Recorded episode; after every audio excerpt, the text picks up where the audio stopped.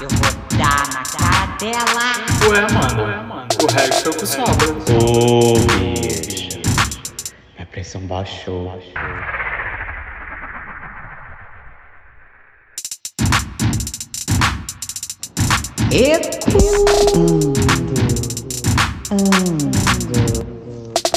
Ecoando!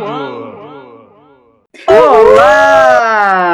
Bom, dia, boa tarde. boa tarde, boa noite, boa madrugada, meus amores ecoander. Brasil, Olá, América do Norte. Europa e todo o planeta e todas as galáxias.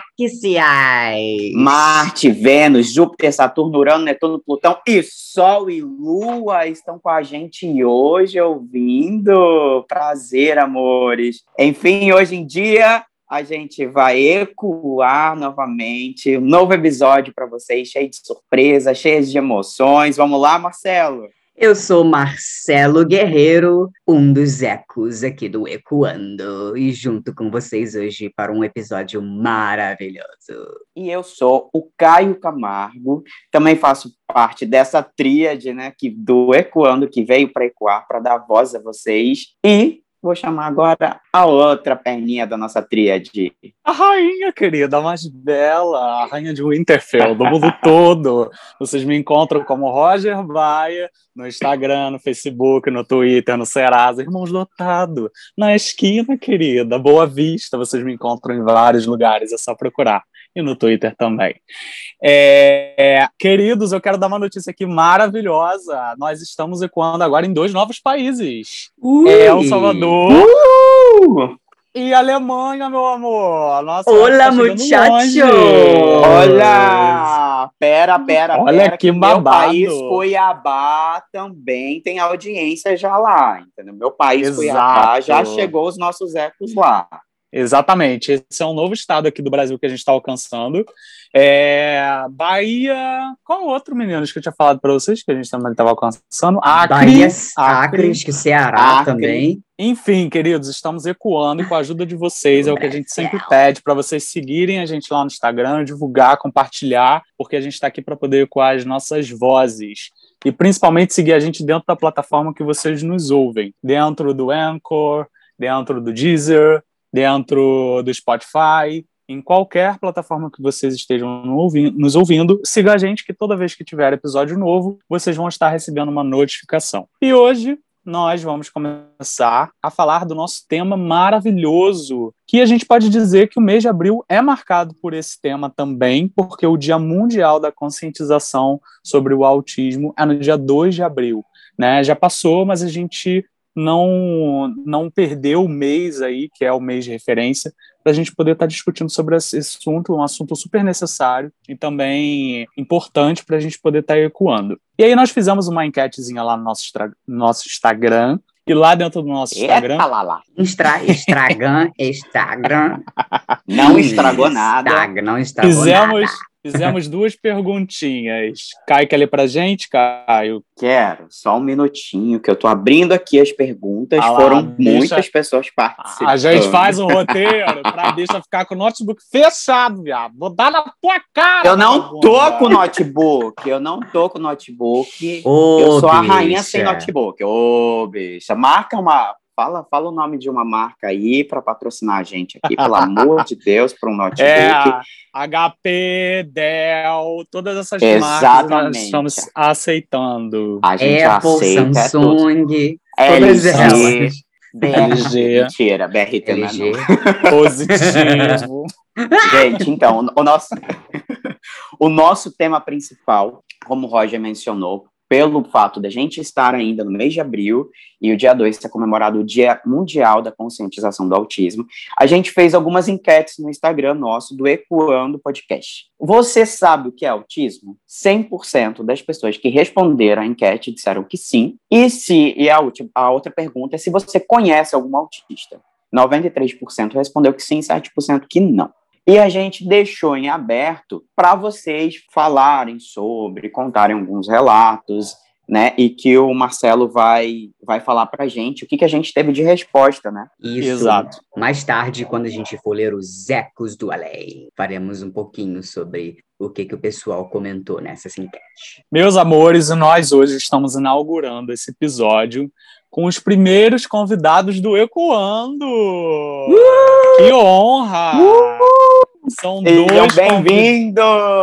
Muito bem-vindos. Eles, eles estão quietinhos ali, mas a gente já vai falar com eles. Eu vou apresentar, vou falar aqui a introdução dos dois e aí a gente vai abrir o microfone para eles começarem a falar com a gente, para gente, a gente ter esse bate-papo maravilhoso e enriquecedor. São eles Francis Marra, que se identifica como cantor, criador de alguns vídeos para o YouTube sobre o assunto de autismo. Ele já fez no passado e já foi até entrevistado pelo canal TV Brasil. Também o Francis também participou do programa Encontro da Fátima também, que fez uma reportagem maravilhosa falando sobre o dia a dia, da convivência, da, da rotina dele. Nós também trouxemos aqui Mariana Bicudo, que é advogada, responsável pela página do Café com Bicudo. Ah, Mariana, no Instagram, vocês encontram como arroba Mariana Bicudo. E ela é mãe do lindo João Gilberto, que ela vai falar aqui sobre a vivência dele é, como uma criança autista. E dona, óbvio, do melhor abraço desse mundo, que foi assim que eu me aproximei dela e virei esse amigo admirador dela. Queridos, podem entrar, fiquem à vontade, a casa de vocês, o Ecoanda é de vocês. Francis e Mari Bicudo. Olá, querida, tudo bem? Boa tarde, boa tarde a todos. Que felicidade. Sejam, sejam bem-vindos, amores. Muito obrigado, gente. Que maravilhosa introdução. que ótimo receber vocês aqui. A gente separou algumas perguntinhas, mas é mas para a gente poder seguir aqui o que a gente meio que roteirizou, mas a gente vai deixar aberto para a gente poder ouvir de vocês. Que tem a, a Mari, que tem a vivência com o filho, que é autista, e o Francis Marra, como é, uma pessoa que vive com autismo. E Um autista adulto. Um autista adulto, exato. E assim, gente. Vai me é, ensinar. Eu tô tão feliz, gente. Hoje eu vou ensinar a todos nós, né, aprender, ma- ser melhor ainda do que eu já busco. que temos muito que aprender ainda e assim, é, falo por mim pelos meninos, a gente já de antemão, a gente já quer deixar aqui, nós não somos especialistas no assunto e a gente pode é, Sim. usar alguns termos e algumas palavras às vezes que é, não são usuais e que a gente ainda não deveria aprender, então a gente já se coloca aqui como em processo de desconstrução para a gente poder estar fazendo esse bate-papo. E É, posso meninos, só você- fazer um adendo, não sei se o Francis vai concordar comigo. Uhum. As 100% das pessoas que falaram que sabe o que é autismo, de fato não sabem o que é autismo. Tô Exato. errada, Francis? É, é, tem que concordar.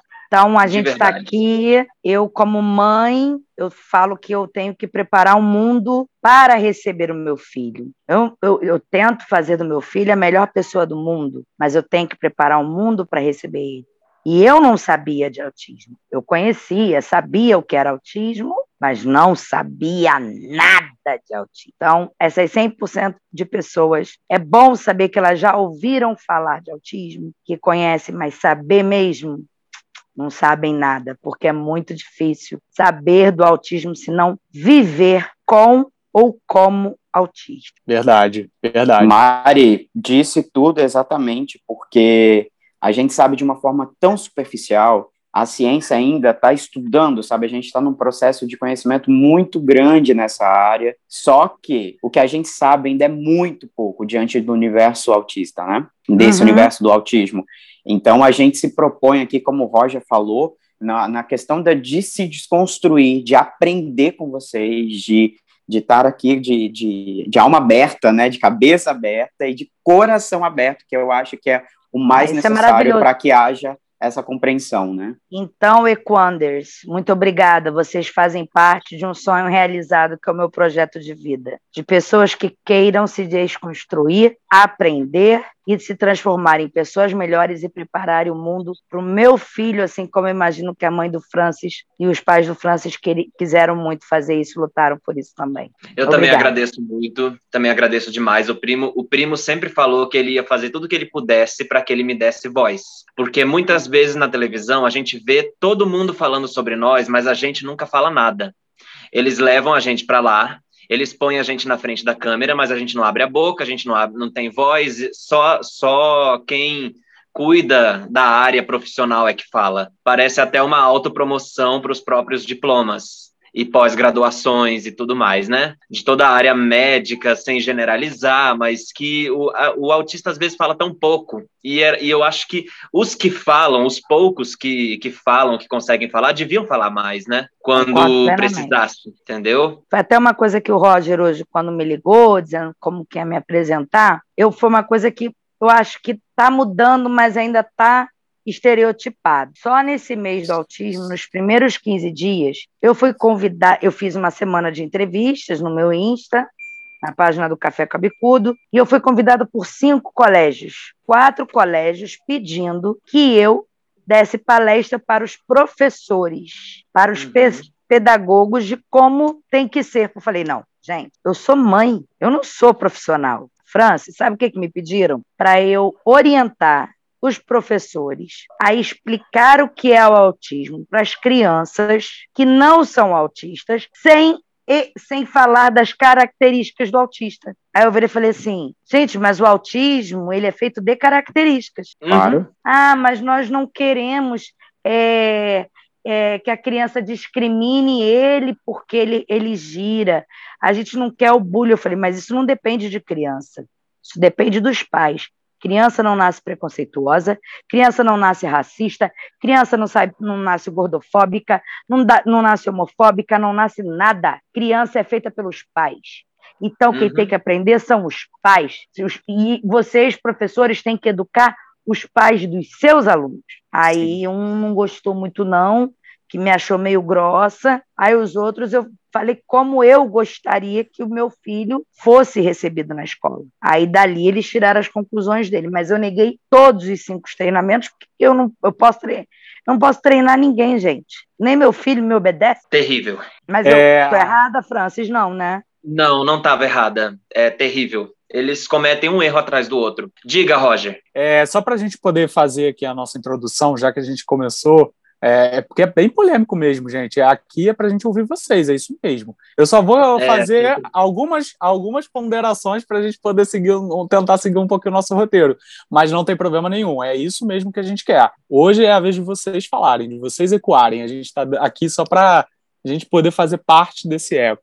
Mas aí, já que a gente entrou nesse assunto de você já você sabe o que é o autismo, e aí, como a Mari colocou muito bem e que o Francis concordou, e muitas pessoas falam que sim, é, sabem o que é. Mas então aí eu, a gente pergunta para o Francis, inclusive, que eu acho que consegue trazer essa realidade mais para gente.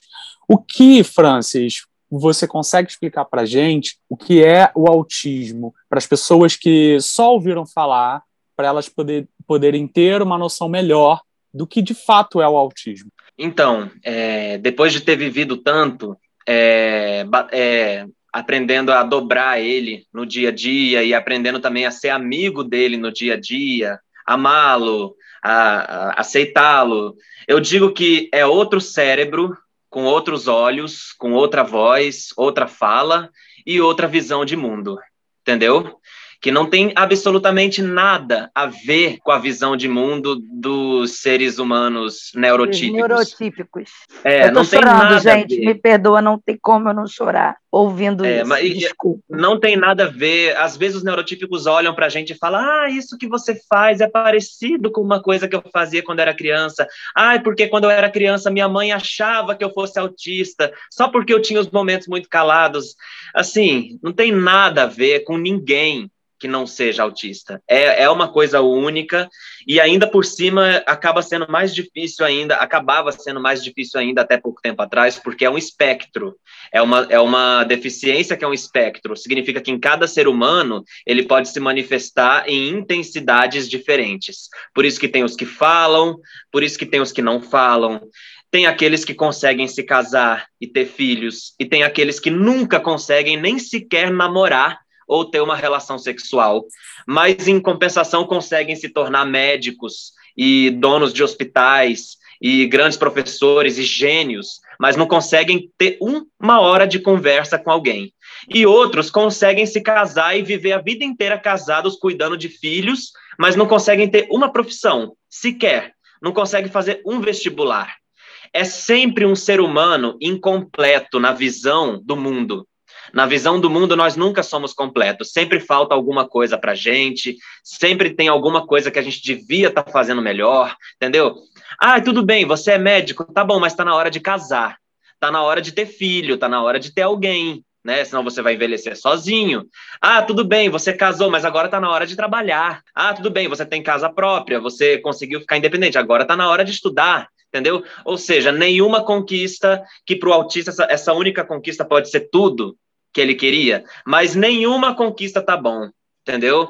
Então, assim, não tem nada a ver com ninguém que não seja autista, sabe? É uma coisa realmente muito única. Eu preciso falar, eu tô, Fala. assim, é... Ô, Francis, eu acho que você não tem dimensão do que é ouvir você falar porque eu, eu vi o meu filho autista com um ano e dois meses, eu bati martelo, sem nem ter noção do mundo autista. Eu olhei meu filho sentado no espelho e falei: meu filho é autista, e eu fui à luta. Eu fui à luta para. Eu, eu falei que eu falo que no dia que eu peguei o diagnóstico foi como se eu tivesse passado no vestibular de novo, como foi no passado. Enquanto todos choravam ao meu redor, eu comemorava que agora sim eu tinha lugar de fala como mãe e meu filho era não verbal até o começo da pandemia. Uhum. Isso que você falou é simplesmente maravilhoso para todo mundo entender. Gente, nenhuma explicação pode dar. Eu vou dar, eu vou exemplificar a maestria que o Francis falou. O João Gilberto, ele hoje ele está falando três idiomas. Caramba, ele fala legal. português, só que ele não é colalia, que é a repetição. Uhum. Ele dá significado, ele traduz em português, não completamente, não tem uma fala perfeita, é em inglês, e espanhol, e agora ele está soltando, a gente nem imaginava. Gente, ele conversa com o meu tio nos Estados Unidos, as palavras soltas dele em inglês. O meu tio recebeu um vídeo dele cantando, dançando, porque ele só sabe cantar, dançar e ficar na frente do espelho com os desenhos dele. E uhum. eu não venham falar para mim que tela em exagero atrapalha a criança, que não, que foi o que ajudou o meu filho. Eu preciso, preciso trabalhar, minha mãe cuida dele, a gente estimula o que ele vê na tela. E daí ele soltou. E nisso, num vídeo que a minha mãe gravou, o meu tio virou para ele, para minha mãe falou: meu tio é totalmente poliglota. Falou assim: Silvana, esse menino tá falando em mandarim. Aí eu falei: ah, gente, gente desnecessário mandarim. Aí, desnecessário. Eu vou até falar uma coisa aqui para vocês, para vocês rirem. Outro dia ele chegou, fez, chegou assim: mamãe, papai, eu falei que meu sonho era ouvir mamãe, mas oh. agora eu não. Eu já tô cansada também, tá? Pelo amor de Deus. é mamãe e papai o tempo todo. E ele é bruto, ele é muito bruto, porque ele é pesado. Então, o carinho dele é bruto. Uhum. Ele pega na gente, ele bate na gente para chamar atenção. E é parecido, não sei com quem, sabe? Gosta de ser o centro das atenções, gosta de uma plateia, não sei o que ele puxou. Aí, ele outro dia chegou, mamãe, papai. Aí, aí eu, oi, filho, ele, food truck. Ah. Aí Aí eu vou falar para vocês aqui, desculpe os termos, mas eu vou falar exatamente o que aconteceu. O Alessandro, meu marido, falou assim: ele mandou me fuder? aí eu falei assim, aí eu falei assim, João, é o que, meu filho? Food truck. Aí ele, hã? Eu, João, o que, que é food truck? Só que ele falou totalmente no sotaque americano. Ele foi lá, pegou, hã, caminhão de lanche. Aí o Alessandro virou e falou assim: preferia que ele tivesse me mandado me fuder então, já que vocês estão pedindo patrocínio para notebook, Wizard, olha nós aqui. Yes, cultura inglesa. E, só que aí, ao mesmo tempo, meu filho não usa fralda, ainda não desfraudou. Ah. Ele tem pânico de entrar no banheiro e pensar que ali pode fazer alguma coisa. Uhum. Ele não anda de bicicleta, ele não pedala para frente, ele só uhum. pedala para trás. Uhum. Uhum. Então, quer dizer, ele consegue coisas inimagináveis, ele já está lendo, inclusive, sozinho, Uhum, mas não forma uma frase completa. uhum, Então, é, e uma coisa, Francis, que você pode ter certeza que eu vou ecoar sempre, já que a gente está falando com os Equanders, eu falo que toda a pequena conquista do meu filho, toda conquista que ele tem, que nenhuma pequena, eu comemoro como se fosse o fim de uma Copa do Mundo, seja ela qual for. Se deixar, eu faço uma festa a cada conquista dele. Mas a gente não tem condições para ir. Tem, tem sim. Tem, tem. Não, é o amor. Tem dinheiro, não, amor. Ele gosta de Não, mas é o mesmo. amor. De comida, amor a é- criança gosta.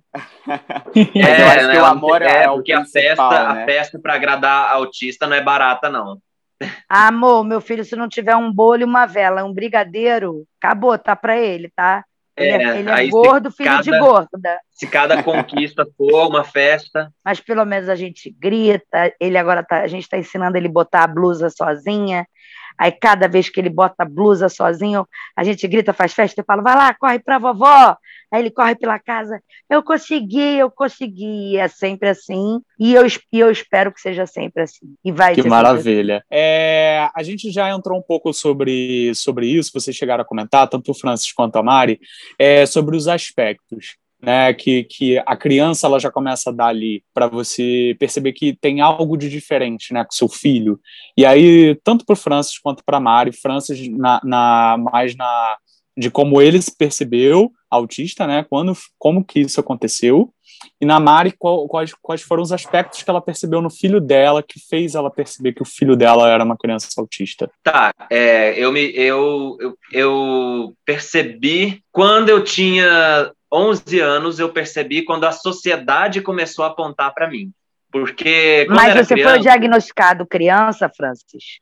Não, era outra época, fui diagnosticado só, eu descobri mesmo só com 12, não, 13 anos, entendeu? Que Entendi. chegou um diagnóstico mesmo.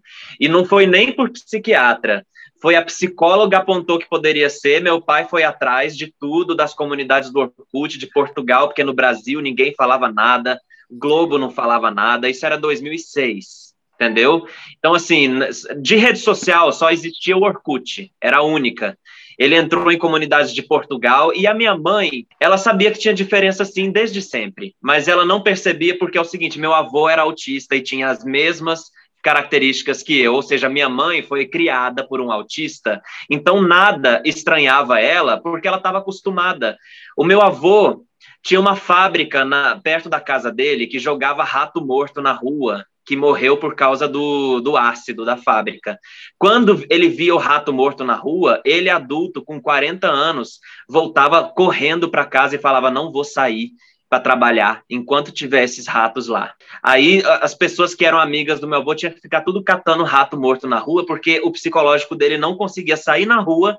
Não julgo, eu faria também. E, eu não estou é, querendo e ele- comparar, não, mas eu faria. é, tem pessoas não autistas que morreriam de, de pavor também, né? Mas assim. Mas iriam 40 anos, trabalhar, era- mas iriam trabalhar. É, ele não foi trabalhar, né? Ele, ele- o- isso supera o medo de perder o emprego, é, são medos irracionais. Então, assim, ela tava, a minha mãe estava acostumada. A minha mãe fala que se manifestou desde dois meses de idade, porque ela falava que ela sentia, ela via que era uma coisa muito diferente, porque nenhum outro filho dela foi assim, e nenhum outro bebê que ela conheceu foi assim. Só mamava de um lado do peito, o outro lado recusava. Ou seja, metódico, entendeu? Só gosta de uma coisa se for de tal jeito em tal lugar. E aí, de- e aí ela falou que demorou, parece que um ano de atraso para falar. Em vez de falar com dois anos e meio, a primeira palavra veio com três anos e meio, sabe? E só e, e, assim não existia mundo real. Era só a televisão com quem eu interagia, entendeu? Era só a televisão e a minha mãe, na verdade. O resto era como se mal existisse, entendeu? Já existia um afeto pelas pessoas, mas não era demonstrado, sabe? Eu, eu gostava delas delas estarem ali, mas não existia, não existia o abraço, não existia o beijo, não existia nada disso. Era, era o afeto mesmo de demonstrar era só com a televisão, só com a fantasia. E descobrir mesmo foi isso que eu contei para vocês, foi aos 13 anos. E é claro que depois o psiquiatra confirmou, mas descobrir mesmo foi quando a psicóloga apontou e o pai chegou lá em casa com todos os os, os documentos impressos, os, os, os laudos, os artigos é, em inglês, em português, sobre o autismo e tudo mais. E aí eu mostrei também para minha mãe, que já estava separada dele, e ela falou: gente, era isso. Então, seu avô também era, e você, e você de alguma forma foi hereditário, porque suspeita-se que seja hereditário, inclusive. Tem uma, tem uma tese que é, é 75% hereditário e 89% genético. Uhum, Ah, uhum. Essa certeza já se tem na ciência, mas eu ainda estão pesquisando Mariana, mais. Eu descobri na família Marra da minha mãe mais três autistas, entendeu? Um, um acima de 60, 70 anos e os outros dois crianças, netos desse de 70 anos. Maravilhoso isso, porque isso é um Então, avanço. É algo que é algo que configura a, su- a tese um pouco de que a genética faz sentido. E eu posso Entendeu? falar para vocês uma coisa que o meu marido se identificou autista com o tratamento do meu filho, só que como ele, como ele fala, ele foi obrigado a se adaptar ao mundo, né? Mas ele tem as características autistas dele, que dá para ver. Quando a gente tem o feelingzinho, dá para ver. Ele hoje está com uma dificuldade muito grande de conseguir o diagnóstico. Até coisas absurdas já falaram. Só que ele falou: eu sou autista. Queridos Ecoanders, a gente terminou com a fala da Mariana. É uma, a gente estava entrando sobre essa questão de conceituar, né? Porque a gente vive num mundo de diferenças, a gente tem que saber lidar com essas diferenças. Nós temos as nossas diferenças e limitações. Então, dentro do, do espectro autista também há diferentes né, níveis e formas e limitações. Ou seja, a gente conhecendo um autista não significa que todos os autistas vão ter as mesmas limita limitações, as mesmas características que foram pontuadas pelo Francis e pela Mariana. E eu queria agora, Francis, que você contasse um pouquinho mais após o diagnóstico, né, que foi também é, lá atrás, que foi um diagnóstico um pouco tardio, né, para as pessoas que não conheciam ainda, que tinham pouca informação, para que você trouxesse para a gente essa questão da, da rotina, como era, é, o que, que realmente foi muito complicado para você para se adequar a esse mundo neurotípico, né, que a gente vive, que é complicado até para os neurotípicos, né? Imagina para as pessoas que, que têm um espectro autista, né? O que, que você encontra de mais difícil nesse mundo? O que, que a Mariana também, como mãe, encontra, assim, sabe? Porque, como ela disse, ela está preparando o mundo.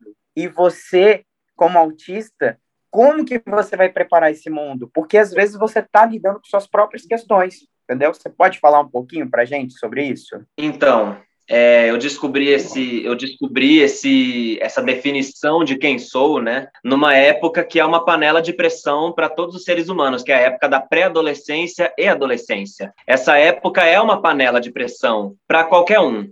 Né? E eu acho que para o autista ela se torna três mil vezes mais perigosa e ameaçadora. Inclusive, eu queria, eu, eu queria dizer para Mariana o que eu digo para todas as mães e, e pais que tá aí também o pai, né? Que é o seguinte: essa é a fase mais perigosa em questão de suicídio. É a fase que mais tem que ter atenção, porque eu pensei, eu acho que cinco vezes foi, foi pouco se eu pensei em me matar nessa época, porque eu, eu juntava, eu juntava, eu juntava as pontas do futuro, né? Todo o futuro recente, o término do ensino médio, o vestibular, de matérias que eu tentava, tentava, tentava e nunca conseguia absorver nem aprender. Eu só conseguia dois dez na minha vida, que era só história e geografia. Inglês nem conta, porque, enfim, é tão, é tão, é assim, elas não, é, o idioma já não é o mais relevante ali, mas foi uma grande panela de pressão, porque juntou os problemas normais de adolescência com os problemas autistas, que são terríveis, porque uma parte minha gostaria, na época, de poder viver as coisas que os meus amigos viviam. Eu tinha vontade de ir nas festas de 15 anos das minhas amigas, e eu ia, mas muitas eu não sabia como aproveitar mas eu gostaria de aproveitar, mas não sabia como, não sabia por onde começar, não sabia como conversar com as pessoas, não sabia como dançar, não conseguia dançar, entendeu? É, percebia que a maioria das pessoas beijavam na boca já e eu não, porque também não sabia como puxar o papo, não sabia como iniciar uma conversa, então como que você vai beijar na boca, né? E isso é só o, o, o início. O meu pai entrou numa, numa terrível onda de ansiedade nessa época, com medo do meu futuro. A minha, porque é o seguinte, a minha mãe já estava acostumada com características autistas por causa do meu avô. As coisas não assustavam ela, as diferenças não assustavam ela, entendeu? E ela nunca foi muito preocupada. Minha mãe não é muito preocupada com o que os outros vão pensar, com o que o mundo vai pensar. O meu pai, o meu pai já entra um pouco nessa coisa de super proteção. Era um amor super protetor que nessa época não foi legal. Ele não sabia lidar com autismo ainda, eu não sabia lidar porque eu não tinha aprendido tanto sobre mim mesmo. Então eu também não sabia ensiná-lo, porque se eu já tivesse é, tato para ensinar meu pai, eu teria ensinado o que que é, o que que é perigoso, o que que não é. Mas ele entrou numa onda de me treinar para o mundo. Então ele me treinava o jeito certo de pegar o garfo, o jeito certo de comer. Ele falava: "Você você senta desse jeito tal, agora faz para mim" entendeu? E ele falava firme, olhando no meu olho, aquilo era uma sessão de tortura, entendeu? E ele nem sabia, ele não sabia, porque quando ele descobriu que eu, que eu sentia tudo isso do que ele fazia, ele chorou. Ele chorou e pediu desculpas né? Mas assim, ele estava fazendo quase igual ao que os professores da escola faziam, que já era Francis, ruim, né? Francis, eu não sei hoje, no dia de hoje, né? É bom falar que a gente compara o que era na sua época, onde tudo era muito difícil, porque não tinha diagnóstico, você, o teu pai, às vezes inconscientemente fazia aquilo com medo, porque não tinha tanto lugar de fala, a gente não tinha tanta é, visibilidade, né? Eu falo que a gente agradece, eu agradeço muito hoje ao Marcos Mion, que colocou é. o filho dele em voga e por causa dele foi se obrigado a ouvir do autismo. Agradeço ao, ao seriado The Good Dog. Tá maravilhoso. Um seriado eu amo. tal. Adoro. E agradeço ao Luciano Huck, que fez aquele negócio do super gênio. O que eu deixo claro é que nenhum autista é isso, só. Então, as pessoas ainda têm a visão do caramba, mas ele não tem cara de autista. Ou que todo autista tem que ser inteligente ou gênio, tá? É. Ou que o autista tem que ser, ter o estereótipo muito visível, como é o do filho do Marcos Mion. Eu não é. sei, Fran, você já, já, já, ouviu falar, acredito que sim, disso que você está falando, desse treinamento que o seu pai fazia, e eu tenho certeza que seu pai fazia por instinto. É instinto hoje, de sobrevivência. É. E hoje tem terapias que fazem isso. Não sei se você tem noção. Uhum. É uma terapia da qual eu é, fui hiper recomendada, porque eu tive, eu tenho diagnóstico há dois anos e meio, que é a teoria ABA, e é uma teoria caríssima. Eu comecei a descobrir a teoria ABA até antes de saber que o João era autista, por ser advogada, de clientes me procurando para poder entrar com liminar contra o hum. plano de saúde. E entrava uhum. sem saber, sem me aprofundar. Quando o João nasceu, eu, ou melhor, quando eu consegui o diagnóstico, que aí no diagnóstico eu fui atrás, aí eu já, já tinha uma noção, eu falei, eu não quero meu filho treinado para o mundo. O mundo que tem que estar tá preparado para o mundo. Ah, você foi perfeita. Então, por exemplo, eu tento fazer do meu filho, e outra coisa, mundo, equanders do mundo, ecuem isso. Graus de autismo não é se ele é agressivo, não é se ele é estereotipado. Autismo são três níveis de autismo uhum.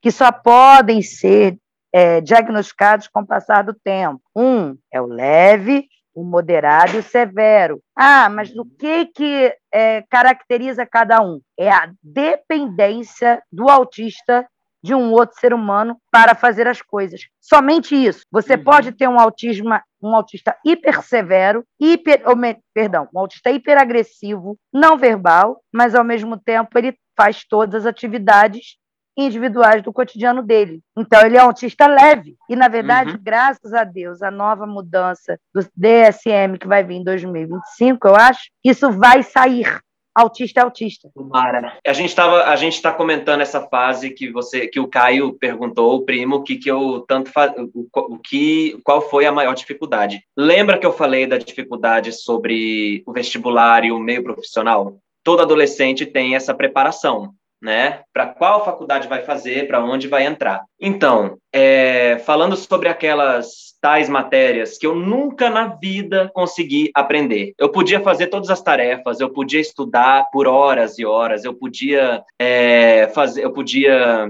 é, ler e reler as matérias, não aprendia, não absorvia. A minha maior nota de matemática na minha vida foi quatro. Só nunca houve uma nota acima de seis. Nunca. Química já houve um sete quando ainda não tinha cálculo, quando ainda era só a química. A partir do, do momento que entrou a tabela periódica e os cálculos, nunca mais tirei acima de seis em química na vida. Nem física, nem nenhuma dessas nunca fui aprovada. Os professores me passavam por conta de bom comportamento e porque eu, e porque eu pelo menos fazia as tarefas e tentava, né? É, então eu pensava assim, eu, eu tinha vontade na época de morar nos Estados Unidos, não, não por realmente querer morar nos Estados Unidos, mas porque por saber que lá é um lugar onde você pode escolher o que você quer fazer na escola. Você pode escolher passar um tempo maior da sua grade com teatro e música. Exatamente ou... isso. Pois é, e você não é obrigado a fazer as outras. Aí tem brasileiros que criticam isso, porque assim, nós temos americanos lá nos Estados Unidos que não sabem nada de básico de história nem de geografia, porque não escolheu fazer isso na escola. Tudo bem, é, é importante ter o básico de tudo, mas será que a gente precisa ter 10 em tudo. E no Brasil, coisa, será que a gente tem que ser obrigado? Cadê a equidade? Cadê a equidade? É dar oportunidades iguais, é, respeitando a diferença de cada um. Uhum. Se a gente entrar nesse caso do que o Francis está falando, a gente entra na discussão da escola inclusiva da escola exclusiva, que o Francis sofreu muito na escola inclusiva, na escola é normal. Ele sofreu muito, mas ao mesmo tempo, na época dele, ele, ele era o nerd, ele devia ser ah, aquele menino meio retardadinho do final da turma. Ai, aquele menino é estranho. Ih, gente, aquele garotinho ali esse menino tem probleminha. Era assim que a gente falava. Não sei se era assim que você era chamado. Tinha matérias que eu dominava tanto que eu corrigia os professores. Eu corrigia os professores na aula de inglês, na aula de história, na aula de geografia. Eu sabia mais capitais do mundo do que eles eu sabia idiomas de países que eles não sabiam, ou que eles esqueciam, né? Porque afinal o professor também esquece, né? E erra, né? É normal, mas eu era tão, tão ávido pelas coisas que eu sabia que tinha matérias que eu era o aluno da, da, da frente da sala, que eu era só 10 e que todo mundo vinha falar comigo para pegar a matéria, e as outras era aquele fracasso colossal. Então eram dois extremos. Em, em, em umas eu era uma, uma, uma, genialidade e outras eram um fracasso colossal. Mas ao mesmo tempo que eu tirasse 10 e 10 em geografia e história na escola, eu não poderia fazer faculdade de nenhuma das duas porque o vestibular não me aprovaria. Porque o vestibular ia exigir a maldita física e química e matemática. Não é como nos Estados Unidos. Porque se fosse como nos Estados Unidos, seria uma maravilha entendeu? E eu sei que é ruim a gente ficar vangloriando demais um outro país que dominou a gente, que nos domina, mas a gente tem que admitir que isso é maravilhoso lá. E que lá as pessoas deficientes têm mil vezes mais oportunidades de ficarem muita boas. Coisa, muita aqui. coisa. Muita, muita. Essa era uma outra pergunta que eu ia fazer, aproveitar, Francis, para poder fazer aqui para vocês. É, existe hoje algum, algum processo diferenciado para pessoas autistas. O meu gato está aqui, gente. Não existe cura. Não, não, existe cura. Não, não, não, não digo de cura. Estou dizendo do processo de, educação. de, de educação, exato. Tipo, de no vestibular, então, de algum modelo que vocês acreditam tem. que seria viável para aplicar. Hoje tem. Hoje, de acordo com a nova lei, a adaptação da lei dos deficientes, da pessoa com deficiência, quando o autista se tornou deficiente, o que muita gente tem grande dificuldade em aceitar. Eu digo isso aqui na minha família, que eu falo que eu odeio quando falam, ah, o João é especial. Não, o João não é especial, não. Uhum. Ele não é, é especial, ele é deficiente.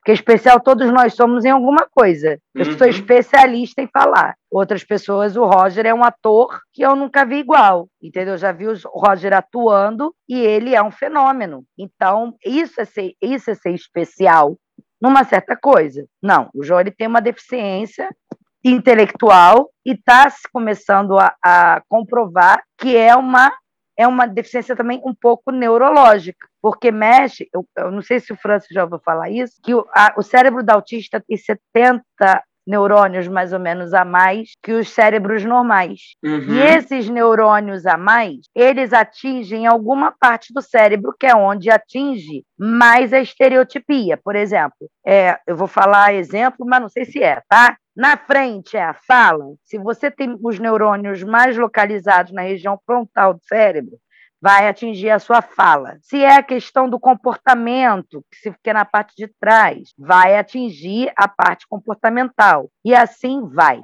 Isso ainda está em pesquisa, mas dá, traz sentido a bastante coisa. Então, sim, hoje, com a, no, com a, a lei de a, o autista sendo considerado pessoa com deficiência, se os pais, se a família ou os autistas adultos tomarem para si, sem preconceito, que é uma pessoa com deficiência, não é uma pessoa com necessidades especiais, que isso já foi tirado do, do, do, vocabulário. Ele sim tem o direito a fazer é, um vestibular adaptado, se ele quiser. Todo autista ele tem o direito à, à, mediação, tanto na escola quanto na faculdade.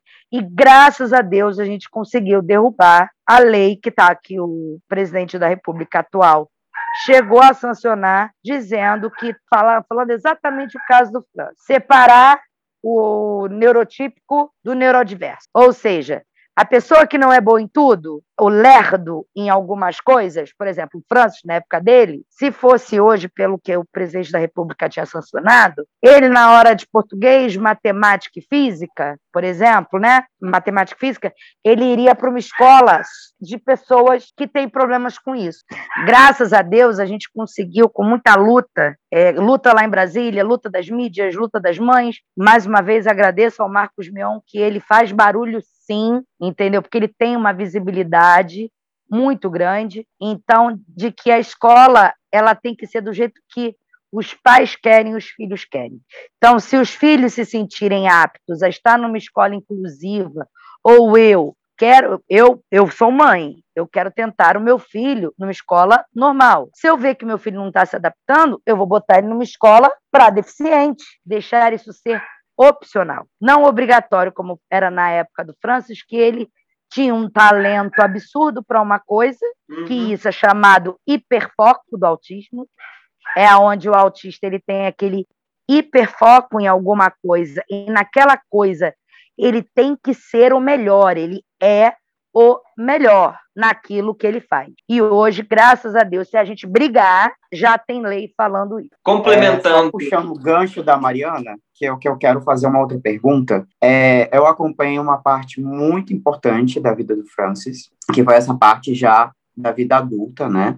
Quando ele veio para o Rio e tal, a gente convive há 10 anos juntos. E uma parte muito importante também quando ele começou a falar mais sobre autismo e que ele passou a se conhecer também melhor, né, para poder orientar, para poder expor, né, quando ele fez o canal, quando ele, ele foi entrevistado pela TV Brasil, pelo programa da Fátima, ele conseguiu ter uma, uma autonomia por ser autista e por estar falando sobre autismo. Então a gente começou, ele começou a viajar, né, para algumas cidades do, do Brasil falando é, não só, mas também houver essa oportunidade incrível de poder ouvir ele, né, falar sobre as questões é, dos problemas enfrentados no dia a dia, como, como se deu isso é, para você, Francis? Qual foi, assim, um, um, divisor de águas que você falou, não, peraí, a partir de agora eu vou falar sim sobre autismo, as pessoas precisam ouvir e eu preciso falar, e até que ponto que você foi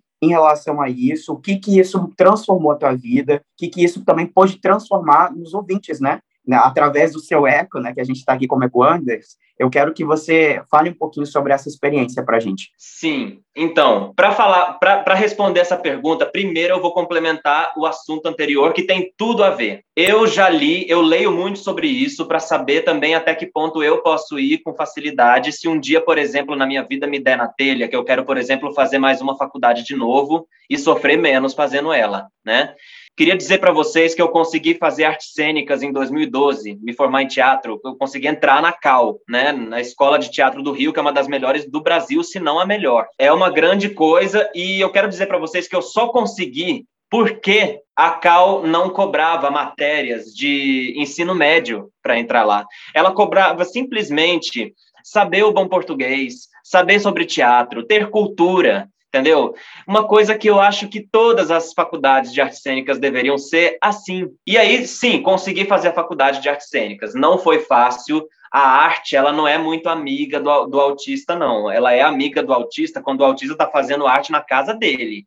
Mas arte, no profissional e na faculdade, envolve humanos, relações humanas intensas e muita briga e muito ego e muita discussão e muito muita argumentação e diretores te dando ordens e querendo as coisas do jeito deles, né? Então assim não foi fácil. É, eu gente leio, eu li que nos Estados Unidos e na China e na Euro, e alguns países europeus os deficientes, inclusive autistas, são treinados para as profissões que eles queiram fazer. Tipo assim, se o, se o deficiente decide que ele gostaria de ser tal coisa, o governo tem um, tem um tipo de treinamento para que ele seja inserido nisso. Os Estados Unidos sempre tem isso há muito tempo já falta isso aqui. E o primo sabe que em 2015 eu saí um pouco da área das artes e tentei fazer psicologia. Tentei ser aprovado em psicologia na PUC. E eu tentei de tudo que eu pude estudar, tentei as matérias do primo lembra, eu ficava trancado em casa fazendo, não conseguia estudar tudo, nunca consegui concluir um programa de estudo inteiro, mas tentei. É, como sempre, as matérias exatas foram minhas inimigas. Não existia em nenhum lugar em nenhuma faculdade um tipo de correção da prova que me beneficiasse. Eles corrigiam a prova do autista como se estivesse corrigindo a prova de um aluno neurotípico. Isso, para mim, é um pecado. A correção para o autista tinha que ser mais tolerante, tinha que permitir mais erros. Ele, ele poderia errar, não sei, 50% das questões e mesmo assim poder ser aprovado numa cota. Poderia existir cota para ele, como existe para os negros, graças a Deus e não tinha. O único benefício que eu ganhei foi um benefício que não me ajuda em praticamente nada. Eu ganhei mais tempo para fazer a prova, que é uma coisa até legal, mas que só isso não adianta nada. Não adianta eu ter mais tempo para fazer a prova se os erros, quando me corrigirem, vão ser a mesma margem de erro que um neurotípico, que provavelmente vai errar menos, entendeu? É, e ganhei também uma pessoa ali numa sala especial, com menos barulho e menos pessoas, uma pessoa me vigiando. Só. Mas nada, isso é muito pouco, isso não é nada, não sei como está agora em 2021, mas respondendo agora o primo, oficialmente respondendo a pergunta dele, cheguei na pergunta, finalmente. É, bom, eu quis falar de autismo no YouTube em 2015. Eu comecei, eu fiz um canal no YouTube em 2015 que não existe mais e fiz uma página também que chegou a ser seguida por 12 mil pessoas e chegou no Brasil todo, chegou até em alguns lugares de fora que falavam espanhol, na Espanha, nos países latino-americanos. Eu quis falar por causa de duas coisas. Um, a minha vida toda ficaram em cima de mim pessoas que não entendem nada sobre autismo dizendo que é o seguinte, elas falavam dessa forma: você tem essa dificuldade, então você vai ter que se esforçar o dobro para conseguir o que você quer. Leve isso como uma motivação para sua vida. E elas não entendem que eu não quero me esforçar o dobro. Eu não quero estudar o dobro, eu não quero trabalhar o dobro. Eu quero poder, como qualquer autista quer, ou quase qualquer autista quer, eu quero poder ficar na minha casa, vendo a minha televisão, os dias que eu quiser, a hora que eu quiser. Eu não quero ver gente todo dia, não quero lidar com o mercado de trabalho todo dia nem quando eu estiver propenso a crises, entendeu? Quero sim poder. Eu quero que exista uma forma da gente poder ganhar dinheiro mais fácil que os neurotípicos. Eu quero. Se eu pudesse de desejar, eu desejaria isso. Sem vergonha nenhuma, sem hipocrisia. Eu gostaria que o dinheiro fosse mais fácil de ser ganho para nós. Porque o dia a dia já é sofredor para nós. As nossas crises, elas não escolhem dia nem hora para acontecer as nossas crises, elas têm gatilhos que são muito pequenos, que um desse gatilho já pode desencadear tudo. Às vezes é a forma como nossa mãe e pai falou conosco e já vem uma crise só por causa disso. Às vezes a gente entra numa crise gigantesca só porque a gente não conseguiu assistir um filme que a gente queria assistir. E até a fase adulta, essas coisas continuam. Às vezes a pessoa que a gente gosta falou com a gente de um jeito que a gente não agradou, entra em crise. Imagina viver num trabalho, todo dia convivendo com pessoas, tendo autismo, com essas crises tão propensas que vêm a qualquer hora. Isso não tem cura. Elas nunca vão acabar. As crises nunca vão acabar. Elas podem ficar melhor, elas podem passar a serem mais raras, elas podem acontecer menos, podem deixar de acontecer todo mês e acontecer uma vez por ano, mas sempre pode desencadear um tipo de derretimento que a gente fica sem força para nada, sem força para sair de casa, sem força às vezes para dar um bom dia para alguém entendeu? Ô, então Francis, eu quis falar do autismo por isso. Eu sei que autista não entende muito ironia. Você consegue entender ironia? Às vezes Coisas sim, irônicas. às vezes não. Quando eu não tô, ah, então quando eu não tô eu... nos dias emocionais. Ah. Porque o que eu quero falar, Sim, eu tenho muito diga. medo de ecoar de forma política. E, na verdade, eu quero usar de ironia, porque chega a ser ridículo. Uhum. O Brasil, uhum. hoje, ele, tá, ele tem uma, um benefício para o deficiente, que é o BPC. É, é, é, é ridículo mesmo. Tá, é, então, assim, não fale que no Brasil não tenha, querido, que você está sendo injusto com a sua pátria amada. É, opa, injustíssimo. Né? Ah, aí eu quero que um de vocês, o Anders, me pergunte: Ué, Mariana, então o Francis está errado? Ué, Mariana, então o Francis está errado? Não, totalmente, Roger. Nós temos o direito, sim, de um uhum. salário mínimo, desde que eu prove para o governo que eu vivo em extrema miséria. É, Exatamente. Ou seja, cada pessoa da família, por exemplo, eu e Alessandro só, só teríamos direito de ter esse auxílio para o João Gilberto se eu comprovasse que a minha renda é dois quintos do salário mínimo.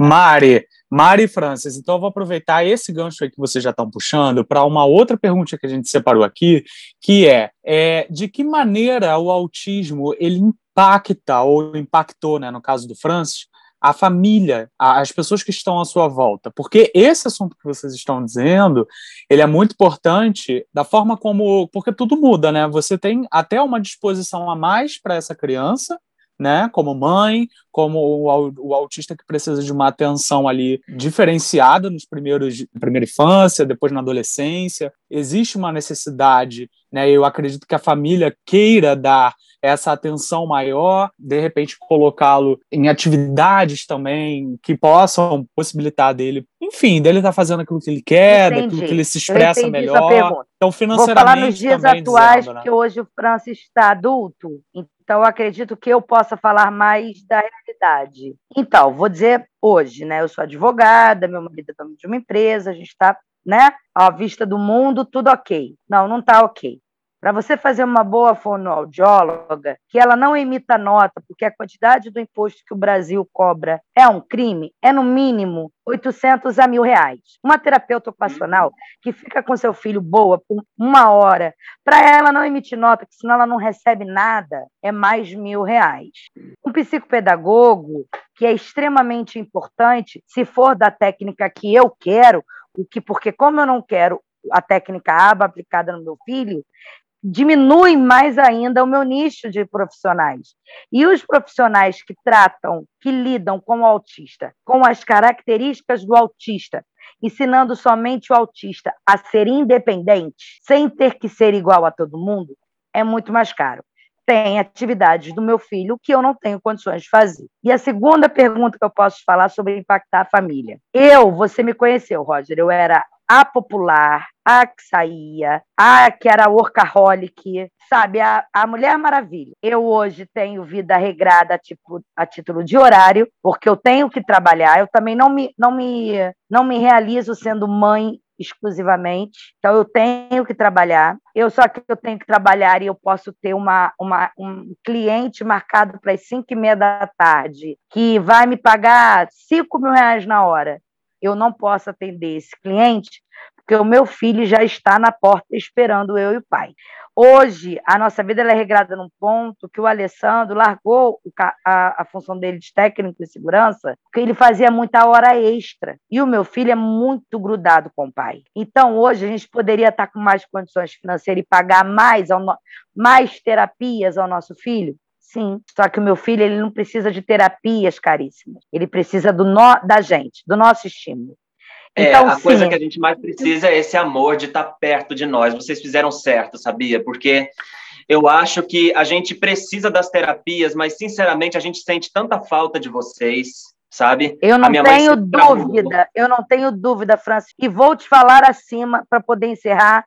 vou tentar não falar mais, que eu sei que o tempo está acabando. Eu vou terminar só para vocês entenderem uma coisa. Quando meu filho, eu descobri o autismo do meu filho, ele tinha um ano e três meses, que eu tive certeza, tá? Porque desde os quatro meses eu sabia que ali não era, tinha um defeito de fábrica que eu falo. E tinha dois meses que a minha avó, a matriarca, a dona da família, tinha morrido. E a família estava totalmente desestabilizada. Quem segurou toda a minha família, que era sempre foi de mulheres brabas. Roger conheceu a Natália, minha mãe, só de mulher retada, que todo mundo desabou, foi o autismo do meu filho. Hoje a minha família inteira vive por isso. E eu escuto da minha família inteira que se hoje o meu filho não fosse autista, a família, a, a, a estrutura familiar que a minha avó criou não seria mantida. Então, sim, eu prefiro dar mais carinho para o meu filho, ter mais tempo com meu filho. A minha mãe é uma avó exemplar. O que ela não foi mãe comigo a título de carinho, a minha mãe foi aquela mãe, acho que igual do pai de Francis. Tem que ser assim. Então, eu era a primeira da escola. Eu passei no vestibular com 16 anos, eu comecei a faculdade. Eu me tornei advogada com 21 anos, trabalho desde os 16. Nunca fiquei em recuperação e ainda era levada. Hoje, eu não tenho expectativa de vida futura escolar e profissional do meu filho nenhuma, sabe por quê? Eu só quero meu filho, ele se torne uma pessoa de bem. Meu papel agora não é pensar no que meu filho vai ter de diploma, é preparar o Marcelo, o Roger, o, o Caio e preparar os pais de vocês, vocês amanhã, se forem pais, para que recebam meu filho e o Francis do jeito que eles são. É só isso que eu tenho para falar. Mariana, você pode ter certeza que o maior medo de qualquer um de nós autistas, e o meu maior medo até hoje, é ser abandonado. Nosso maior medo é quando a gente acorda, é a gente acordar um belo dia e não estar perto de nós as pessoas que mais nos ajudam na vida, né? Então, a proximidade de vocês dele vai garantir qualquer felicidade, independente do que ele sofra fora de casa, porque vai, porque não tem como evitar a, a, sujeira do mundo, né? Eu não tenho como evitar a sujeira do mundo, mesmo com todas essas evoluções que eu tive. Mas de vocês estarem lá, eu acho que cura 90% de qualquer besteira que a gente ouvir fora. Então, assim, quando ele voltar para casa e vocês estiverem lá, vai curar esses problemas, sabe? Só que, Francis, fazer... a gente não é eterno. Então, o que, que eu tenho é. que fazer? Eu tenho que educar o mundo. Porque eu vou fazer 40, a minha mãe amanhã meu, vai ter uma hora que a gente não vai ser eterno. E aí, até lá, eu juro para você que eu só quero educar o mundo, os pais de hoje, da minha geração. Se bem que eu tive filho velha, mas eu quero que a, ensinem. Eu acho que a gente precisa, gente, ecoar. Criança não nasce preconceituosa em nada. Criança não discrimina nada nem ninguém, seja o que for. E outra coisa que eu vou parar de ecoar: parem de botar todo mundo que comete um crime bárbaro, um crime absurdo, como está acontecendo e a gente está vendo, como aquele crime de racismo daquele senhor lá em São Paulo, como o caso do doutor Jairinho, o enteado Henry. Parem de falar que tem problemas psicológicos. A pessoa com deficiência intelectual, ela não, o autista é o único que tem, não sei os outros, mas eu posso falar do que eu sei. Amor puro, sem preconceito. Ele vai olhar para o Roger, é capaz de ele olhar para o Roger e falar que o Roger é um ursinho e ele vai tratar o Roger como um ursinho, porque ele tem rosto e tipo de ursinho. Meu filho não vê diferença em nada. E é isso que eu quero que o mundo entenda.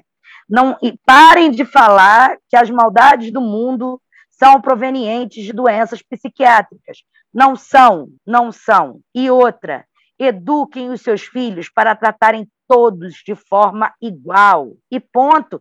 Eu não precisava falar só de autismo, eu preciso falar de consciência humana. É um absurdo a gente ter racismo hoje em dia. É um absurdo a gente ter homofobia, gordofobia, xenofobia. Isso é ridículo. Isso é ridículo. A gente ainda tem que lutar por causa disso. Então, eu só quero que o mundo, que os pais ensinem aos seus filhos que o meu João é igual a ele, só que do jeito dele. E isso tem que ser respeitado. E isso uhum. tem que ser incluído. E é isso uhum. que eu vou fazer até meu último dia. Perfeito. A gente continua com a fala do Francis. Bom, na minha família foi o seguinte: as pessoas na minha família, graças a Deus, estão muito acostumadas com manias exóticas e diferentes. Exatamente porque eu falei para vocês que o Marra a família Marra, ela tem muito histórico de pessoas diferenciadas, né? Não só autismo, existe um histórico nos Marra de outros tipos de coisas, de outros tipos de transtornos também, que eu acho que nem cabe citar aqui porque a gente está só no autismo. Então, mas assim, também tem outros autistas. Então, a minha família Marra está um pouco acostumada com a diferença, sabe? Era uma, é uma família muito à frente do seu tempo. A outra família do meu pai, Timo, é mais tradicional não em questão de preconceito, nem politicamente, nem conservadora demais, mas é mais tradicional no comportamento. Todos eles seguem um comportamento mais igual, sabe? Aí para eles já foi mais diferente, entendeu? Então assim, já houve ali uns comentários que não agradou ao meu pai mas que hoje em dia a gente já, mas assim, aprenderam, entendeu? Entenderam, aprenderam, me ouviram, assistiram palestras minhas, assistiram vídeos meus, também pesquisaram sobre. Hoje meus primos da parte do meu pai são todos pais e mães, então se preocupam com isso também, né? Meus irmãos foi o seguinte, a minha irmã é uma pessoa, a minha irmã é uma mulher muito forte. É aquela mulher que foi criada para conseguir tudo que quer e e batalhar e ter a profissão que quisesse, entendeu? A, a minha irmã foi criada para ser a mulher lá com M maiúsculo e conseguiu.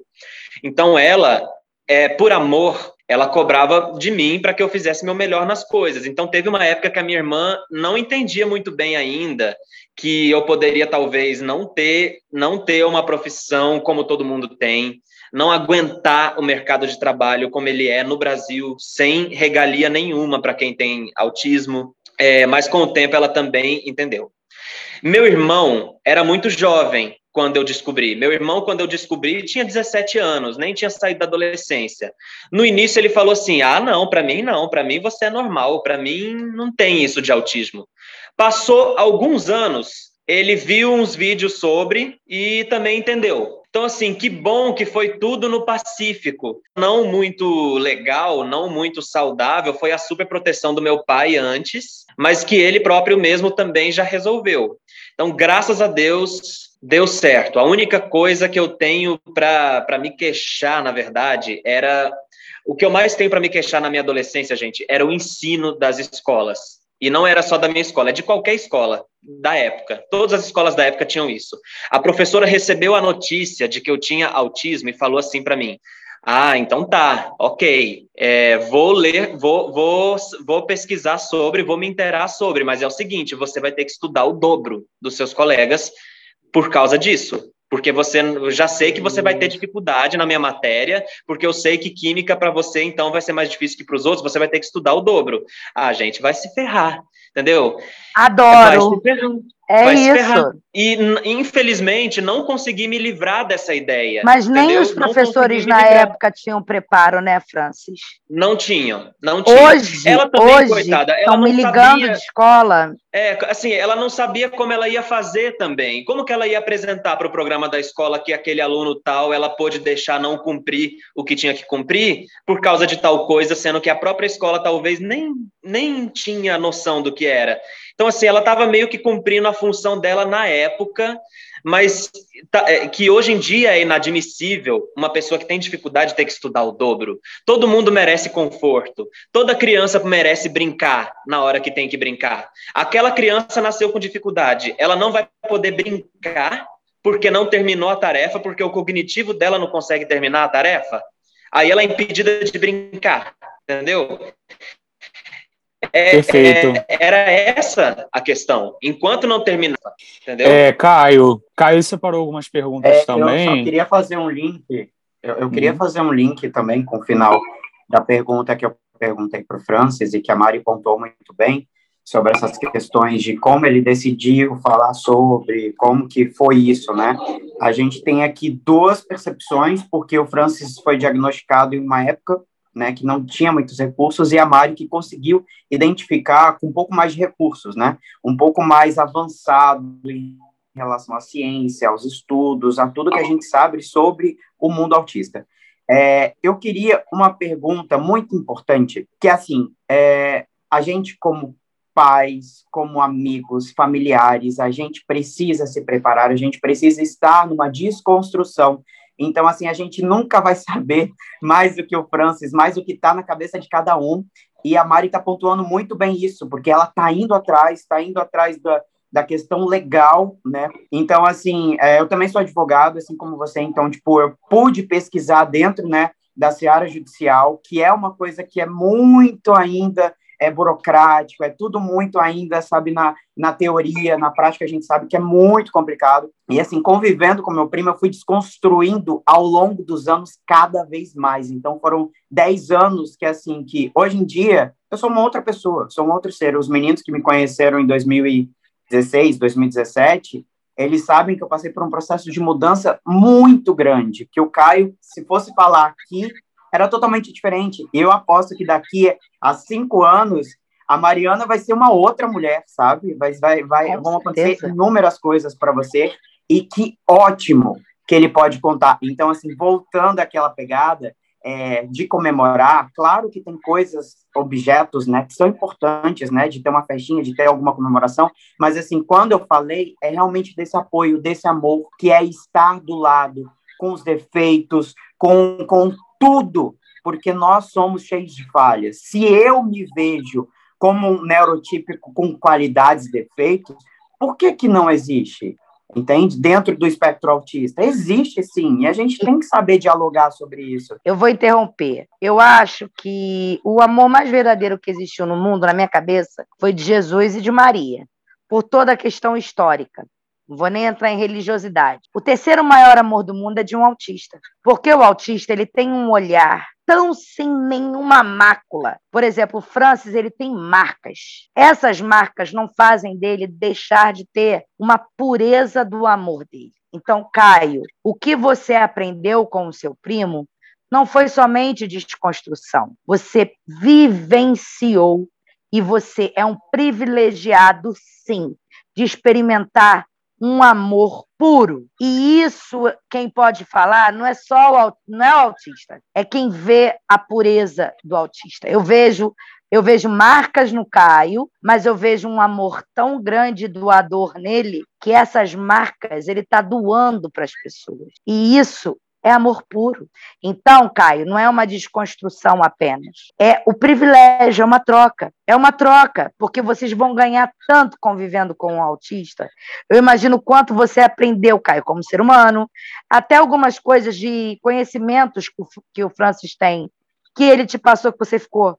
Uau, caramba, esse cara é muito bom. E o amor. O amor que é genuíno, que eu vejo nos olhos do Francis, que eu vejo nos olhos do meu filho e tantos outros. Nós que convivemos com autistas, nós somos. Eu, eu não gosto muito de romantizar o autismo. O autismo ele não é romântico, ele não é fácil, ele não é bonito, não é uma escolha. Deus não me escolheu porque eu sou especial. Deus não escolheu a mãe do Francis. Isso é uma disfunção genética da hora da formação do feto. Não foi porque a gravidez foi difícil, não foi nada. Eu não romantizo o autismo em nada, mas eu não odeio o autismo. Se eu odiar o autismo, eu vou odiar o meu filho, eu vou odiar o Francis.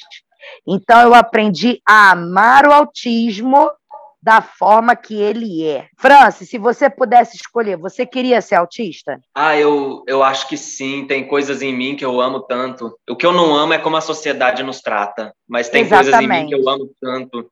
Exatamente. Eu amo minha relação com a televisão, sabe? É uma coisa que me completa tanto. Eu não sei se vocês neurotípicos têm algum prazer que, que dá tanto prazer para vocês que vocês passariam horas ali. E que levam vocês para outro mundo. Acho que a melhor coisa, a coisa mais prazerosa de ser autista é que você consegue viver realmente num mundo de fantasia. Exatamente. E ele realmente tem poder de fazer você esquecer dos seus problemas. Os neurotípicos, para esquecerem de seus problemas, eles se drogam, eles bebem, eles fazem sexo, sabe? Tomam remédios. Às vezes, a, às vezes fazem sexo de forma viciada, não é com amor, não é com tesão genuíno, é, é, é em forma de vício. Ela não transa porque quer transar com aquela pessoa, ela transa porque quer matar uma dor Quer extravasar, quer... Ah! extravasar. Isso, isso é a mesma coisa que droga. Então, assim, a nossa droga é o mundo da fantasia. Que bom, porque a gente não precisa de mais nada, não precisa de química, não precisa de nada. Maravilhoso. E, maravilhoso. Mariana, você falou uma coisa que me emocionou muito. Eu queria te contar uma coisa. Eu sofri bastante alguns anos com o Caio, não por causa dele, mas por causa de que às vezes amigos dele não gostavam de mim. Porque é o seguinte, o lado ruim de conviver com um autista é que quando a gente não gosta de alguém, ou pensa que ela não presta, ou pensa que ela não é gente de verdade, a gente não consegue esconder.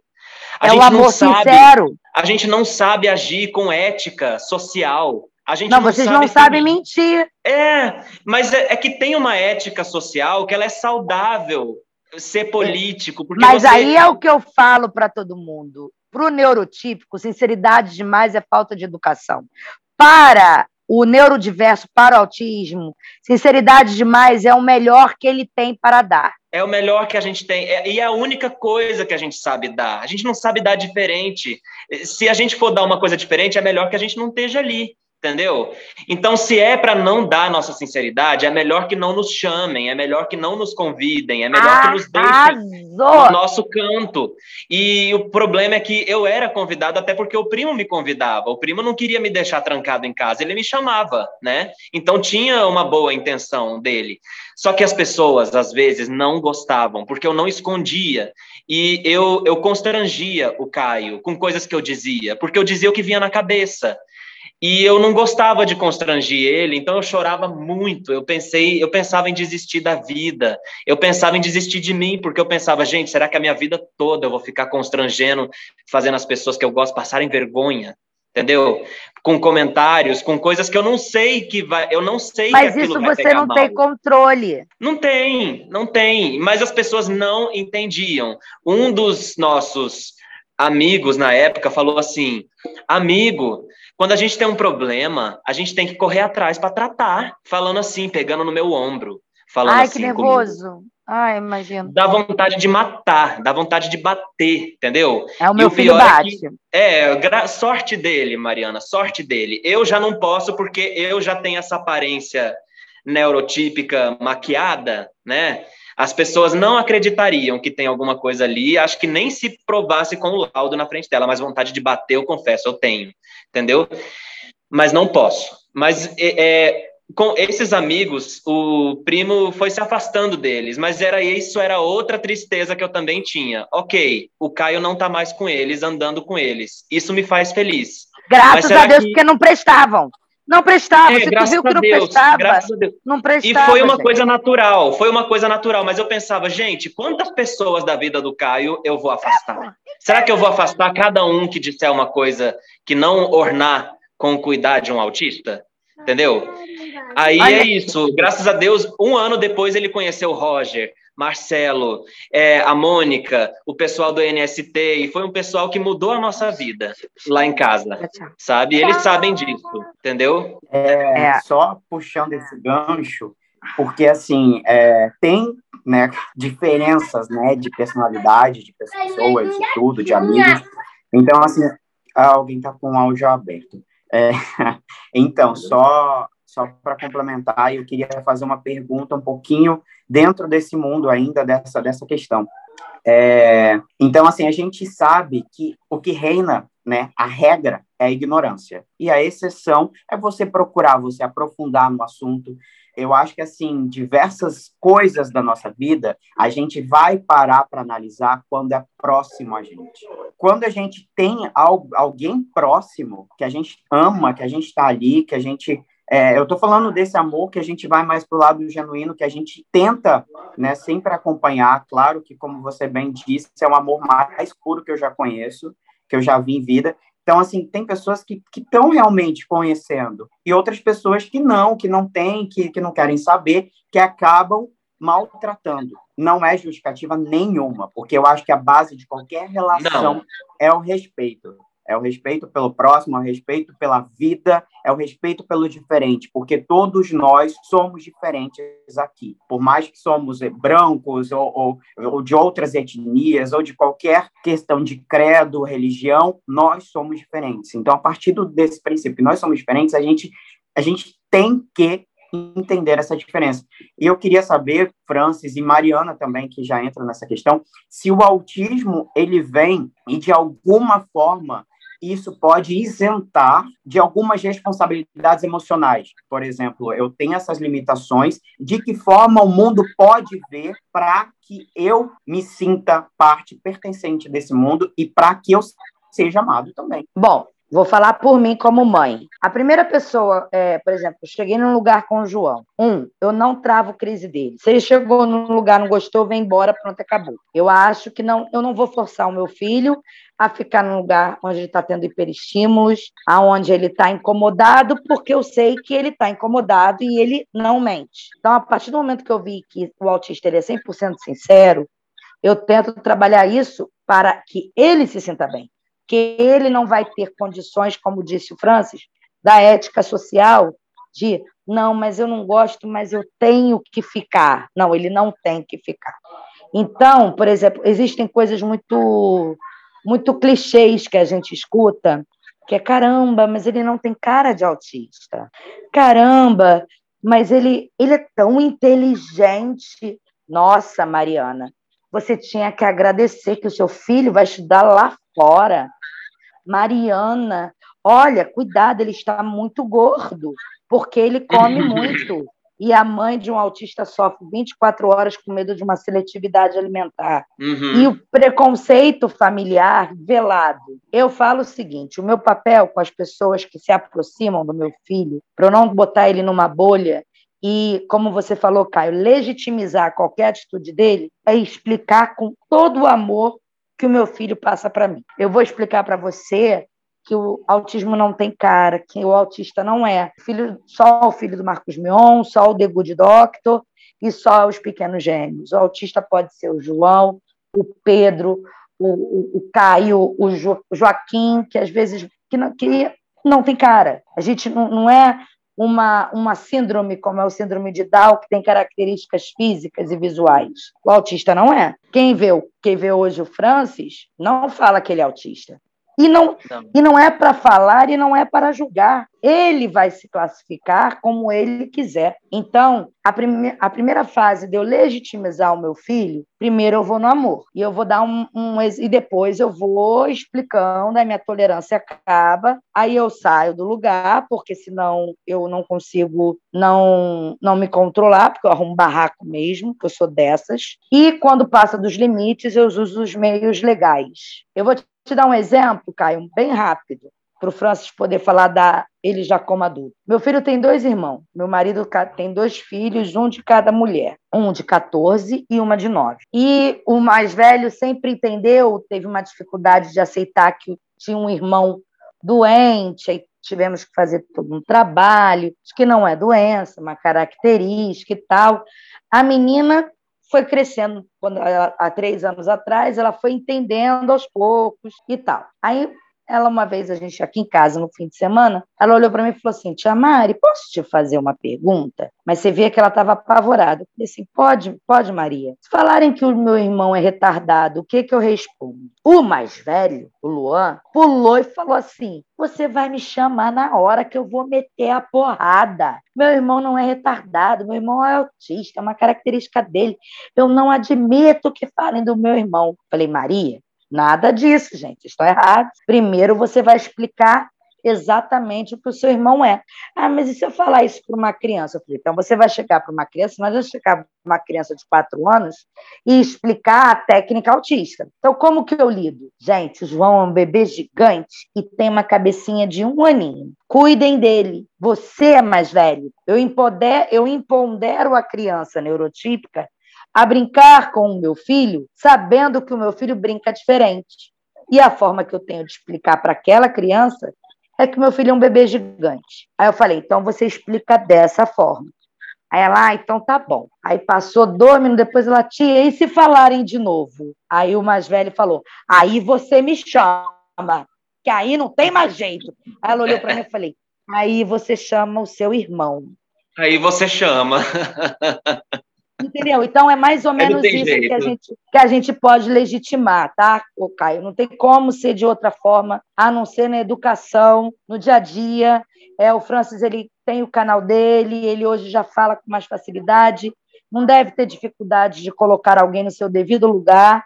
E eu preparando a, o plantio né, do mundo que o meu filho vai receber. O meu primeiro é com amor, depois com educação, depois eu vou sendo grossa. Por último, para eu não ser presa e gastar meu réu primário, eu entro nos meios legais. Legais. Vai lá, é... França. Falando, e então, Mariana, falando conta com a gente também para a gente tá. ecoar esse amor, como você disse, esse amor mais genuíno que a gente pode encontrar na face da Terra. Obrigada, Caio. Você é um privilegiado. Deus te abençoe. Então, que você tem mesmo. Amém. Já me abençoou. Nos abençoou. Ah, obrigado, primo. Obrigado. É, Mariana, então, eu concordo com tudo que a Mariana falou, inclusive eu acho que ela está se saindo uma mãe profissional, uma mãe profissional no que é ser mãe. Né? Gente, fui graduada! Foi graduada. Para grava mim, isso. Grava pra isso. Autismo, assim. Para autismo, você foi graduada, pós-graduada, mestrada. Nossa, eu ouvi isso de você, Francis, me emociona porque e não como como como terapeuta, como como amor, como amor como você foi mestrado. leoa. Eu falo que leoa. a mãe de autismo ela passa do leoa, ela se torna um elefante com fome. Exatamente. Eu concordo com tudo que a Mariana disse, tudo mesmo. Eu acho que viver viver perto de alguém que se preocupa com o que ela se preocupa te faz um autista mil vezes mais feliz e falando sobre mim, o que, o que me faz peneirar, passar uma pessoa na minha vida numa peneira de mera conhecida para, opa, pode ser minha amiga, eu posso amá-la com segurança, né? Eu não, vocês ainda não fizeram essa pergunta e eu não sei se ela está na lista de perguntas, mas você, quem me conhece sabe que eu não penso em casar nem namorar, porque eu acho que é um, uma tortura psicológica para mim. Se vocês fizerem essa pergunta. Errado não tá, errado não tá, não julgo. É, então, para todo mundo é, para o autista é muito pior. Eu, mas deixa caso vocês resolvam fazer essa pergunta. Mas falando assim, para amizade, para conviver comigo, para morar comigo, a peneira que eu jogo a pessoa são coisas, são principalmente essas coisas. Um, se eu, é, eu posso ter uma crise perto dela, uma cri as minhas crises são diferentes, né, das crises dos autistas de nível 3, né? Os autistas de nível 3, eles podem às vezes quebrar as coisas e eles podem se bater, eles podem se machucar, podem querer machucar o outro. As minhas crises são diferentes, o Caio sabe. Tudo no meu corpo começa a doer. Todas as juntas musculares dói como se todos os membros do corpo fossem explodir. É uma dor horrível, física. Não é dor psicológica, é dor física, como se fosse uma panela de pressão que fosse explodir, sabe? Meus, meu olho arde, fica parecendo que meu olho vai saltar para fora sabe? Por isso a gente fica muito de olho fechado, abaixa a cabeça, porque a cabeça também parece que vai estourar, os órgãos da cabeça parece que vão estourar, entendeu? É, o Caio sabe que a gente vira uma, uma pessoa quase que idosa, porque todas as nossas forças se esgotam, né? Então, assim, eu penso, um, eu posso ter uma crise perto dessa pessoa que ela vai me levar embora e não vai ficar preocupada com o que os outros pensam? Se sim, aí, então, é, Talvez já pode viver, já morar comigo. Talvez já pode ser minha amiga. Porque se ela for numa festa comigo, porque às vezes fora da pandemia, eu gosto de ir em festas. Às vezes, sim, eu gosto de me arrumar bonito, eu gosto de me sentir bonito, eu gosto de me sentir desejado. Todo mundo gosta, o autista também gosta, né? E, mas só que eu preciso ir nesses lugares de festas, de muita gente, eu preciso ir com alguém que seja confiável.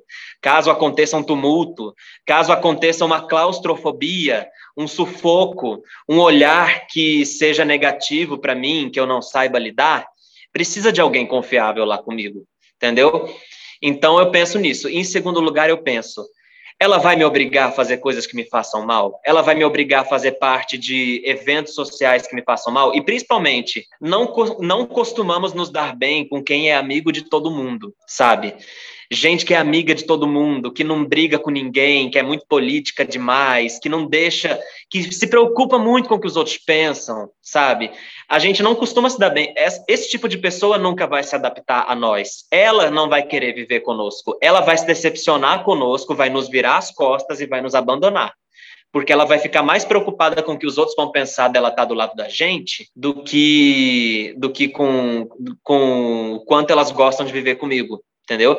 Então, essas são as principais peneiras, né? As primeiras peneiras que qualquer pessoa passa. Meus amores, olha, eu tenho só a agradecer a participação de vocês. Muito obrigado. É, a gente teve um bate-papo aqui muito gostoso. Tem zilhões de outras perguntas que a gente tinha separado aqui para fazer. Muitas, mas... muitas. Eu que agradeço. Ah, que pena. Nosso Roger, tempo tá muito. Roger, Oi, amor. Marcelinho, eu, eu queria propor uma coisa, não sei se vocês estão de acordo. Eu queria pedir pro para o Francis dar um recado para os pais de autistas sobre essa preparação e para Mariana dar um recado para o mundo em relação ao autismo. A mensagem rápida que eu tenho a passar é que a melhor terapia do mundo, apesar de todas serem necessárias, a melhor terapia do mundo é a terapia do amor e da companhia, entendeu? Se o seu filho autista ama filmes, veja filmes com ele, veja todos os filmes que você tiver tempo para ver, se você estiver em casa se você não estiver trabalhando, estiver desocupado, assista filmes com ele. Se ele gosta de ouvir música, ouça essas músicas com ele. É, brinque das coisas que ele gosta de brincar, se ele ainda for uma criança, ou se ele for adulto e ainda gostar de brincar, entendeu? É, entra no mundo dele, entre nas paixões dele. Você vai, se você vai se tornar alguém de quem ele nunca vai, vai virar as costas, entendeu? Ele vai te amar para sempre com toda a dedicação, com toda, toda esse, essa forma entregue que nós autistas temos, entendeu? Porque a gente, quando o autista ama, ele é entregue, ele é entregue de forma genuína, de forma até ingênua, né? Até pura demais, né? E então, entra no mundo dele, entendeu? É, assista os filmes com ele, fica, faça parte desse mundo, entra nesse mundo de fantasia, faça parte dele, entendeu? É a melhor coisa que você tem para fazer, entendeu? E não, nunca, jamais diga que você quer que ele se torne algo que você não sabe se vai fazer bem para ele, entendeu? Porque ele pode não aguentar dizer não e pode fazer só para te agradar. E esse fazer só para te agradar pode ser o câncer da vida dele, que pode levá-lo para um calvário, entendeu? Então, deixa ele ser o que ele quiser. Bom, meu recado para o mundo: amor. Não tenho outra coisa para falar. Pais, mães, avós, é, educadores que tenham contato com as crianças, não ensinem criança a discriminar nada nem ninguém, tenham uma ligação de contato com os seus filhos, seus alunos, para que eles possam perguntar. Perguntar se aquela criança é doente não é crime. Uhum. Você me perguntar se meu filho tem problema, eu vou te agradecer pela dúvida, porque significa que você se interessa. Mesmo que você não se interesse, eu vou levar como um interesse e eu vou fazer questão de te explicar. Então, o meu recado para o mundo é que a gente, a gente só teria que amar, né? Mas como a gente não consegue que as pessoas façam isso, que pelo menos a gente possa, que vocês nos deem ouvido. Em caso de dúvida, não ultrapasse. Levem isso para a vida de vocês, pais, em, pessoas. Em caso de dúvida, não discrimine meu filho. Em caso de dúvida, não use de capacitismo comigo, dizendo que eu sou uma mãe especial porque eu fui escolhida por Deus, que eu sei muito de autismo porque é o meu dom. Não é não, amor. É luta, é choro, é couro no braço, é estudar, é ler e me impor com as pessoas. Eu não sou uma mãe melhor do que ninguém. Só que eu quero um mundo melhor para o meu filho. E eu vou lutar por isso. E isso só se dá com a única coisa que existe: educação. Só isso. Perfeito, meus amores. Ó, não vamos esquecer que na sexta-feira nós teremos live. Ai, com... gente, vamos... eu vou estar arrumadinha na sexta-feira. Com Mariana, que está aqui hoje com a gente, e com um psicólogo, que é o Bruno, que participou da nossa última live também. O Francis também está convidado para poder participar. Ai, vem, Francis! Eu vou, tá, eu vou. E aí a gente faz um, um ping-pong, igual a gente fez na, na, na semana passada tá? A gente vai trocando, chama um, chama outro, a gente consegue bater um papo ali rapidinho. Tá? Perfeito. Parabéns, Ecoando. Ecoem o amor. Amor, Muito obrigado, gratidão pelo tempo. Exatamente, Muito. que a gente já extrapolou Um aqui. beijo, beijo, beijo e até. Muito obrigado, Beijo, amores. gente. Vocês são Tchau, lindos tchau. e acrescentam muito para o nosso projeto e para os nossos ecos pelo mundo afora. Muito obrigado.